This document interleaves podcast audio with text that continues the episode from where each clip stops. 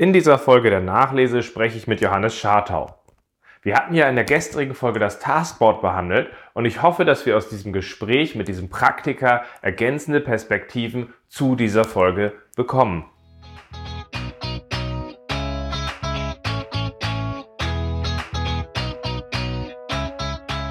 Scrum ist einfach zu verstehen. Die Krux liegt in der Anwendung für deine Zwecke in deinem Kontext. Der Podcast Scrum Meistern gibt dir dazu Tipps und Anregungen. Moin Moin, herzlich willkommen zur zweiten Nachla Nachlese im Podcast Scrum Meistern. Schön, dass ihr dabei seid. Ich bin sehr froh, dass ich Johannes Schadau für die zweite Folge gewinnen konnte. Gestern ist ja der Podcast äh, zum Taskboard erschienen und in dieser Nachlese wollen wir dieses Thema nochmal mit einem anderen agilen Experten aufarbeiten, um zu gucken, was ergänzende Perspektiven und Tipps sind. Und den Johannes kenne ich aus der Hamburger agilen Community. Er ist auch mein Menti gewesen für den zertifizierten Teamcoach und habe ihn dabei halt auch sehr schätzen gelernt. Und er hat maßgeblich das Thema Liberating Structures vorangetrieben, was ich sehr schätze. So gesehen freut mich, dass du da bist. Danke. Unser Thema, was wir heute beleuchten wollen, ist das Taskboard beziehungsweise die Erweiterung des Sprint Backlogs zum Taskboard, was wir in dem letzten Podcast behandelt haben. Und da ging es ja letztendlich darum, dass viele Teams ein Sprint-Backlog zu einem Taskboard erweitern, damit sie ihrer Verantwortung im Sprint gerecht werden, ihre Arbeit eigenständig angehen zu können, zu koordinieren und dabei halt eben auch Herrscher und Owner der Themen sind und halt eben nicht Getriebene in, in Einzelverantwortung. Und das ist für die meisten Teams überraschend ungewohnt und deswegen braucht es Tipps und Anregungen und auch Trigger, wie sie das effektiv nutzen. Und darüber wollen wir jetzt reden. So gesehen würde mich jetzt von Johannes gerade mal interessieren. Warum findest du die Arbeit mit einem Taskboard oder auch mit einem guten Taskboard so wichtig?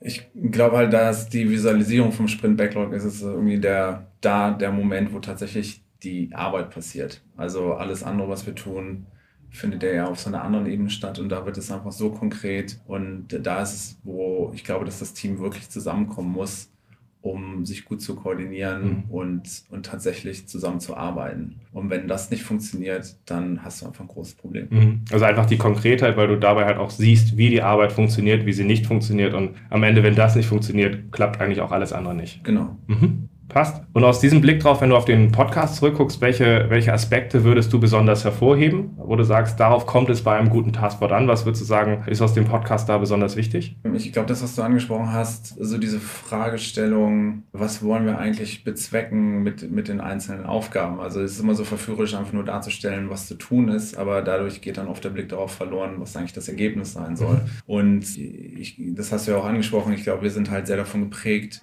diese, dieses in Arbeit sein und beschäftigt sein als mhm. wertvoll anzusehen, ohne dass wir dabei vielleicht einen mhm. tatsächlichen Outcome generieren. Und aber selbst auf dieser operativen Ebene mhm. des Teams finde ich das einfach in der, in der Praxis sehr, sehr oft wieder, dass dieses Phänomen einfach so ist, dass da Leute stehen und, und versuchen, ihre Arbeit zu visualisieren, aber sich immer sehr darauf fokussieren, was sind jetzt die eigentlichen Schritte, mhm. anstatt halt, was ist das Ergebnis. Und gerade diese Verknüpfung von diesen beiden Ebenen finde ich, mhm. finde ich absolut essentiell. Also einfach auch, dass die Leute wirklich nicht einfach nur rechtfertigen, ich bin beschäftigt, sondern wie gehen wir unser herausforderndes Ziel an. Genau. Und für mich ist es auch immer dieser, eben diese Verknüpfung mit zum Beispiel dem Daily Scrum. Also ich finde, da, da treffen sich einfach diese beiden eben so gut, dass das Taskboard so, so toll unterstützt mhm. und dass man was hat, wo man zeigen kann, worauf man gemeinsam gucken kann, um sich dann auch eben genau das zu fragen. Also was, was ist das, was wir heute gemeinsam erreichen wollen oder bis zum nächsten Daily Scrum und, mhm. und auch diese Übersicht, was haben wir eigentlich schon erreicht mhm. und dass diese, diese Feedback-Schleifen, die ja eigentlich in Scrum maßgeblich sind und, und total eingebaut sind, dass das dort auch überhaupt eine Möglichkeit gibt, mit dem Taskboard sich genau das zu fragen. Mhm. Kennst du eigentlich Teams, die nur mit einem Sprint-Backlog ohne Taskboard arbeiten? Oder also bei die meisten Teams, die ich kenne, arbeiten halt einfach mit einem Taskboard. Deswegen kennst du Teams? Was ist deine Erfahrung damit? Ja, so, so direkt nicht. Also ich, ich kenne Teams, die, die arbeiten einfach so dicht zusammen, die an einem Tisch sitzen und halt so eng kommunizieren, dass sie dann teilweise eher so eine grobe Übersicht haben von mhm. dem, was die machen, also nicht noch großartig runterbrechen oder so. Das äh, kenne ich also habe ich ab und zu mal gesehen, aber fast immer gibt es irgendeine Art von Taskboard. Mhm. Und, und wenn es ein Jira-Filter ist.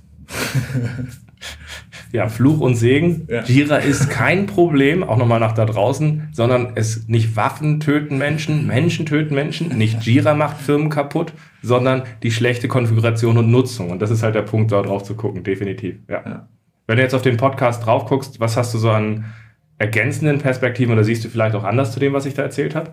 Ein Punkt ist, den ich noch betonen würde, ist, also ich finde immer, dass das Taskboard folgt der Art und Weise, wie wir zusammenarbeiten mhm. und nicht umgekehrt. Also gerade wo du Jira angesprochen hast, ich, ich, ich kenne viele Teams, die mit Jira arbeiten und dann merke ich immer maßgeblich, wie einfach diese Struktur, die dort vorgegeben ist, dann die Art und Weise beeinflusst, wie die Leute miteinander äh, kollaborieren. Mhm. Und das finde ich immer ganz schrecklich. Also ich finde immer diese Frage wichtig, wie müssen wir uns aufstellen und wie müssen unsere Abläufe aussehen, wie wollen wir das visualisieren, damit wir wirklich gut zusammenarbeiten mhm. können. Und dann bauen wir unser Taskboard auf. Mhm. Und das darf sich auch gerne oft verändern. Mhm. Ähm, wenn wir halt in der Retro zum Beispiel rausfinden, dass dort was anderes drauf muss oder dass wir was anderes visualisieren müssen, dass das dem halt folgt. Viele, also die meisten Teams, die ich erlebe, die, die haben eher so was Starres und mhm. sobald das einmal irgendwie aufgesetzt ist, dann ist das halt einfach so.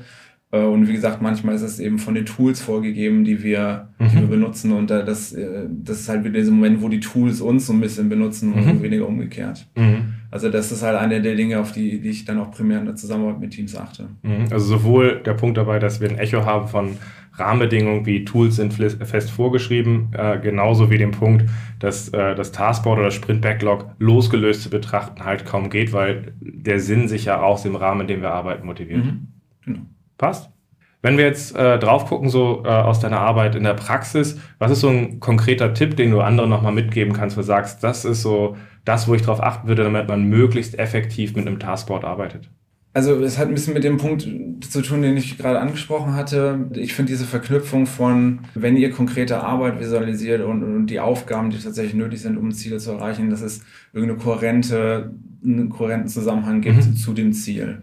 Und das, das kannst du durch, durch Lanes, äh, durch, durch Farben oder durch die Art und Weise, wie du Dinge aufschreibst oder ausdruckst, erreichen. Aber das ist halt auch visuell, finde ich immer wichtig, dass, dass man auch, wenn man drauf guckt, sehr schnell sehen kann, da soll es hingehen. Das sind die Dinge, die wir noch dafür mhm. erreichen müssen. Und die hängen zusammen. Und wenn wir das fertig haben, dann haben wir das nächste Ding. Und, und da sind diese Dinge direkt miteinander verknüpft. Und ich finde es immer ganz wichtig, mhm. dass tatsächlich auf irgendeine Art und Weise kenntlich zu machen, dass man nicht irgendwie rumsuchen muss oder also es gibt da manchmal links irgendwie eine sehr lange Beschreibung mhm. und dann rechts hängen, hängen wild Zettel durcheinander, mhm. dann muss man halt immer schauen, aber gerade diese, diese schnelle Übersicht äh, und, und irgendeine Form von, von Kohärenzherstellung finde ich immer ganz genau. wichtig. Also es geht, geht ja darum zu sagen, achte darauf, dass wir eine gute Übersicht haben, auf die man sich relativ, vor die man sich relativ schnell stellen kann und in der man relativ schnell sieht, was Phase ist und dann daraus in die Details gehen kann und nutzt Farben, nutzt Darstellungen, nutzt äh, Swimlanes, nutzt verschiedene Sachen an der Stelle, damit wir halt einfach gut arbeiten können. Ja. Und dann kann zum Beispiel die, die Konversation, die wir haben oder die,